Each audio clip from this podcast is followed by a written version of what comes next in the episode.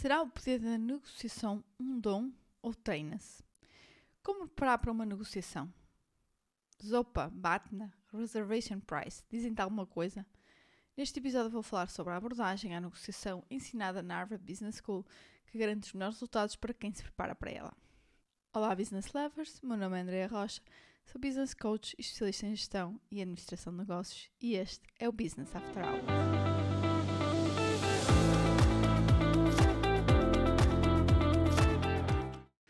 Olá, bom dia, boa tarde, boa noite, não é? Depende de quando estiverem a ouvir este podcast. Caros ouvintes, espero que esteja tudo bem. Meus business lovers que devem estar aí ansiosos, não é? Por mais um episódio este de algo que eu nunca falei, negociação, não é? Já falei sobre vendas uh, e outros temas uh, a ser relacionados, mas nunca sobre negociação. Então, hoje falo aqui sobre a técnica, não é? Que é ensinada nas uh, business schools de, mais reputadas de todo o mundo, nomeadamente na Harvard Business School.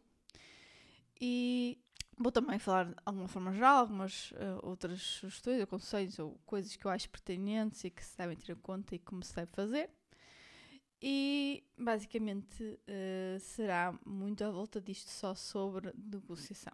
Então, muitas pessoas uh, pensam: ah, mas será que negociação é técnica? Ou há pessoas que nascem com um dom para negociar?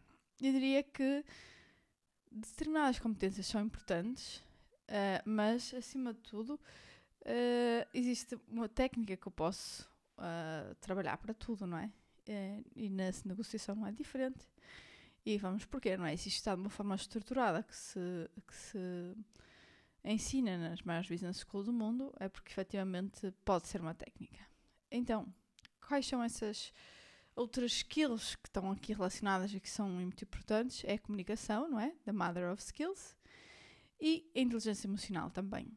É algo também uh, importante para quando vamos para uma negociação, uh, obter melhores resultados e não sermos uh, alterados por determinada circunstância, coisa que acontece a meio. E acho também ter lá está, um mindset certo, um mindset positivo, um mindset vencedor ajuda em tudo, não é? Numa negociação uh, não é exceção. Mas, uh, como eu estava a dizer, então há muita técnica na negociação. Algumas uh, considerações e sugestões a ter em conta para uma negociação. Eu vou deixar aqui alguns, alguns conceitos que depois eu mais no fim vou interligar que tem a ver com esta técnica ensinada por Harvard. Então, há um conceito muito uh, importante na negociação que é o BATNA, que é Best Alternative to a Negotiated Agreement, não é? Em português a tradução é melhor. Em, em português eh, até tem uma, uma sigla já traduzida que é MAPA, melhor alternativa à proposta a negociar. Ou seja, na maioria das negociações temos algumas alternativas que poderão não ser as ideais, mas que são admissíveis. O MAPA ou o BATNA é a melhor alternativa uh, de que o negociador dispõe para o caso não alcançar um acordo. Por exemplo, uh, se a minha circunstância atual, por exemplo, estou a trabalhar numa empresa é? e procuro um novo emprego, o meu MAPA uh, inicial, o BATNA, é o meu salário atual. Contudo, se entretanto eu receber duas propostas de, de trabalho, não é? eu posso ter um melhor mapa, melhor alternativas uh, à proposta a negociar. Então, podemos concluir que a maneira mais segura de melhorar o resultado é alavancar o poder em qualquer negociação, uh, é aumentar a, a, atratividade da nossa mapa. Duas coisas muito importantes a, a definir para uma negociação é definir o ponto de reserva, condições a partir do qual consigo estabelecer a transação. Ponto de reserva, que aqui em inglês uh, se, termina, uh, se denomina de reservation price, que é normalmente eu tendo a utilizar até mais esse nome. Depois, uh, pontos de interesse. É muito importante definir pontos de interesse na negociação, porque uma parte das pessoas olha para a negociação, e eu vou dizer isto várias vezes hoje, como preço, não é? Isso é regatear, não é? Uh, parece dos marroquinos ou coisa assim. Negociar é muito mais do que isso. Uh, mas uh, eu vou falar estes conceitos também de forma interligada, tal como eu tinha dito, incluir aqui um, um outro. Então vamos imaginar que eu sou um vendedor, não é? E que há um, um comprador do outro lado. Então, eu tenho o meu reservation price, meu preço reserva, não é? que é o preço mínimo ao qual eu estou disposto a vender, não é? Quero vender o mais alto possível. E o comprador uh, tem o preço uh, mais alto que está disposto a comprar. Então, o espaço que vai entre estes dois pontos denomina-se de ZOPA. ZOPA é Zone of Possible Agreement, a zona de possível acordo. O nosso preço do final do contrato, o preço acordado, há de estar algo entre o meu reservation price e do buyer, não é? Do comprador. Então, uh, depois, uh, esse ponto, vai haver um excedente mais para o meu lado mais para o lado do comprador, não é? Quem aqui conseguir uh, negociar mais, melhor, melhor a sua parte. O preço reserva, então, é o preço máximo que o comprador está disposto a pagar e que, no meu caso, é o preço mínimo que um vendedor aceitará por aquele produto ou serviço. Enquanto uh, o ZOPA se refere ao intervalo entre o mínimo e o máximo uh, aceitável entre estas partes, é a partir do BATNA, Best Alternative to a Negotiated Agreement, que esses mínimos e máximos são definidos. É bom estimar o preço de reserva, o reservation price, da outra parte, não é? Claro que não, não é fácil ter uma, uma grande certeza, mas é diferente para uma negociação e ter já uma, uma noção, uma ideia, estudar alguma coisa e perceber qual possa ser o reservation price da outra parte. Depois, definir o target mais alto possível conseguimos, credivelmente justificar. Então, temos de ter uh, argumentos válidos para, as nossas, para os nossos valores, não é? Para aquilo que nós estamos a tentar negociar. Por exemplo, imaginemos que estamos a falar de um terreno ou de uma casa. Então, falar do valor por área naquela zona, ou por exemplo, dizer que ok, está nesta zona, mas todos os uh, prédios são mais velhos e este é, é recente, não é? tem um tipo de infraestruturas, uh, é uma vantagem que eu tenho naquele produto, não é? Então isso faz-me uh, demonstrar uma vantagem relativamente aos outros. Se eu tiver os números disto, eu facilmente consigo comprovar, não é? Que efetivamente vale isso, ou potencial, uh, alguma coisa que possa vir a acontecer naquela zona, por exemplo. Falar em vantagens competitivas comparativas, por exemplo, um exemplo banal, se tem um determinado produto que tem efetivamente um preço mais alto, mas se poupa tempo ou se, se poupa na quantidade aplicada face a outros, isso também é importante, certo? Por exemplo, uh, sei lá, um produto, qualquer, um, um, perfume, ou seja o que for, por exemplo, um perfume, não é? Uh, se eu para obter o mesmo efeito eu tenho que gastar muito mais, uh, pode até não compensar face a comprar um, não é? Uh, por exemplo, estou-me a lembrar daqueles barra, como é que se diz? de marca e, e pronto, aquelas imitações não é? da marca. Então, pode efetivamente não compensar, né? quando tal estou a gastar mais da mesma coisa, depois dependendo da proporção do preço, uh, acaba por ser mais caro.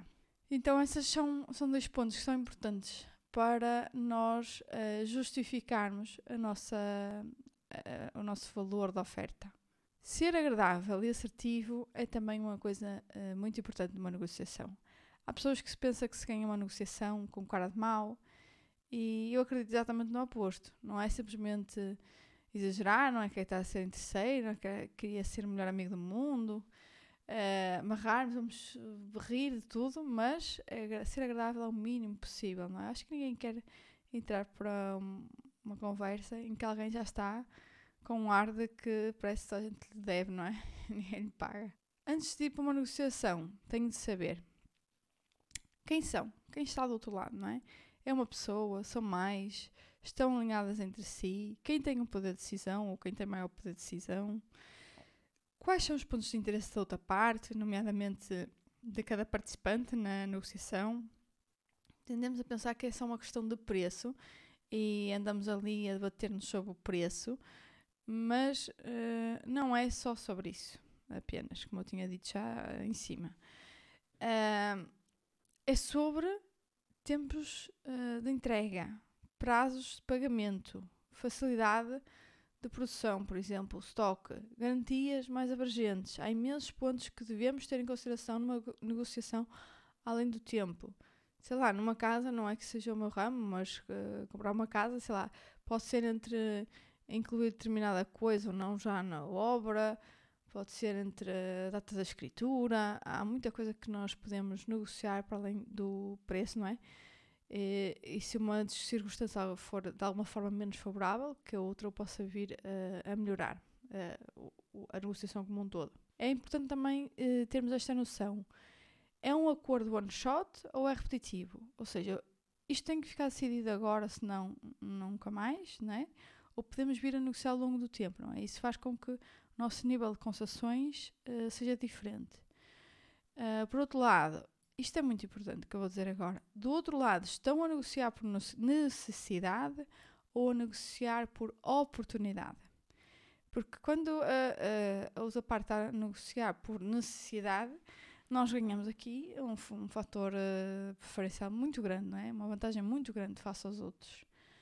Depois, Há um acordo obrigatório, ou seja, depois uh, disto nós temos que efetivamente chegar a um acordo ou nós conseguiríamos fazer isto de outra forma. Uh, a negociação tem prazo, isto é outro ponto também a ter em conta. Devemos sempre uh, fazer uma preparação da negociação. Uh, chamaria aqui quase uma ficha da preparação. E o que é que é esta ficha da preparação? E eu quero, quero mesmo que eu seja a vossa amiga, não é? E que vos dê aqui tudo feito, não é? que é... Então eu vou falar aqui dos Seven Elements of Effective Negotiations. Então, isto é, é como uma ficha de preparação para, para as negociações. Um, se vocês procurarem Seven Elements of Effective Negotiations, Harvard Business School, uh, encontrarem um PDFzinho com tudo o que deve ser preparado para uma reunião e esse é o formato estruturado de preparação de negociações ensinado em Harvard, ok? É verdade, eu, tô, eu sei que está na internet, mas a maior parte das pessoas uh, nem sequer algum dia ouviu falar disto, nem lá chegaria. Por isso, estou-vos a dar o caminho mais rápido para lá chegar, que se calhar de outra forma até poderiam passar muito tempo sem ouvir falar dele. Vê? Eu só dou aqui ouro gratuito. E uh, o que é, que é que contém este Seven Elements? Então, fala sobre relações, que pontos é que nós devemos estudar na negociação antes disto, sobre a comunicação, sobre os interesses, pensar nos nossos interesses e nos dos outros, nas opções que temos, alternativas, a legitimidade, compromisso e, por fim, retirar uma conclusão destes sete elementos. Acreditem, tem tudo e não falta nada. Se, se vocês acham mesmo que vão ter uma negociação importante, querem começar a ter eh, melhores negociações, querem começar a pensar uh, de uma forma estruturada e acreditam que, que isso vai fazer mudar o negócio, não é? Pelo menos não é para, para, para coisas mais. É claro que isso depois também é uma questão de, de prática. Para coisas mais importantes, um, isto é a ferramenta. Não vale a pena procurar no outro lado, ok? O PDF a que me refiro uh, foi adaptado do, li do livro Getting to Yes, uh, Negotiation Agreements Without Giving In, de Fisher and Harry, uh, que são lá está, os autores desse artigo. E se estiverem uh, mesmo interessados, também podem, acho que fazem bem, comprar o livro. Eu, por acaso, nunca li, não tenho, mas uh, não é um dos assuntos que eu me debruço mais tempo na negociação, embora seja muito importante, eu reconheço isso. mas eu, basicamente, estudo uma determinada matéria até um ponto em que isso deixa de ser um entrave para mim, qualquer daqueles, não é? Uh, não quer dizer que com isso que eu não deva apostar nesse ponto. Até se calhar devesse ler isto, só me faria bem esse livro qualquer dia, fica, entra na lista. Neste momento ainda tenho muitos. Por último, a dúvida de sempre: quem faz a primeira oferta? Perguntam vocês. A maioria das pessoas uh, prefere que seja a outra parte a fazer a primeira oferta. E porquê? Porque tem medo de fazer uma oferta desadequada. É quem faz, mas na realidade quem faz a primeira oferta tem uma enorme vantagem negocial. A primeira oferta estabelece aqui uma âncora comercial, não é? Somos nós que estamos a colocar onde nós quisermos. Então, uh, faz, devemos fazer isso um pouco acima do ponto-alvo, não é? Caso contrário, já estamos a assumir que o ponto-alvo não era atingido, uh, porque muitas vão tentar uh, negociar. Pronto, fazer isto é uma forma de defesa. Temos mais probabilidades de sermos nós a levar a maior parte do bolo negocial. Como é que nós vamos fazer então aqui a divisão do bolo negocial? Tentarmos sermos nós a fazer a primeira oferta. Quando não pudermos fazer a primeira oferta, fazermos a contra-oferta ou contra-proposta. Fazer com que as concessões sejam bilaterais, ou seja, nunca fazerem duas concessões seguidas. Não ceder sem pedir algo em troca, ok? Apresentar uma justificação de cada proposta. Deixar que a outra parte faça a primeira concessão Aqui temos uma vantagem, se formos nós a tentar que seja o menos possível, não propor divisão ao meio, se assim for, uh, que seja a outra parte a fazê-lo. Mais ponto-chave numa negociação é entender a questão que está em cima da mesa na sua máxima amplitude e que muitas vezes não tentamos fazer, lá está, só vamos focados num determinado número, num determinado valor. Uh, partilhar pontos de interesse, prioridades, criar confiança, Uh, preparar diferentes pacotes para ir pós-acordo. Isto é muito importante. Bom, e assim finalizamos, mas não sem antes falar disto. Já estão inscritos na minha lista VIP? Sim, eu chamo assim a minha newsletter, porque eu acho que aquilo não é uma newsletter, é efetivamente uma lista VIP. Pelo menos em todas as newsletters que eu entro, de alguma forma tudo, já nem digo conteúdo, talvez o conteúdo às vezes talvez não esteja noutro sítio, né? Talvez alguma coisa não esteja estruturada daquela forma, embora isso não, seja muito normal. Uh, mas quando se trata de ofertas, não é? De receber primeiras novidades, de uh, receber uh, produtos com, com desconto, na realidade toda a gente dá para toda a gente, independentemente de estar lá na lista ou não, não é? E, e depois oferece, ou seja, ou até se calhar tem de estar na lista para a, a seguir para chegar a determinado evento, mas depois acaba por ser igual. Então, também cada um uh, sabe como, como deve trabalhar. Mas para mim é efetivamente uma lista VIP. E com isto quero dizer o quê? Que efetivamente vocês devem lá estar se querem receber notícias em primeira mão, ofertas mais vantajosas relativamente aos outros, conteúdos exclusivos, sim, também vai acontecer. E pronto, acho que realmente é uma perda enorme se não, lá não tiverem. E assim chegámos ao final de mais um episódio do Business After Hours. Espero que vos tenha sido útil. Obrigada por estarem a ouvir. Espero ter-vos aqui no próximo episódio. Partilhem com alguém para quem este conteúdo possa ser interessante. E já sabem, classifiquem este episódio na plataforma que estão a ouvir. Fico à espera de vocês no próximo episódio. Até lá, stay tuned!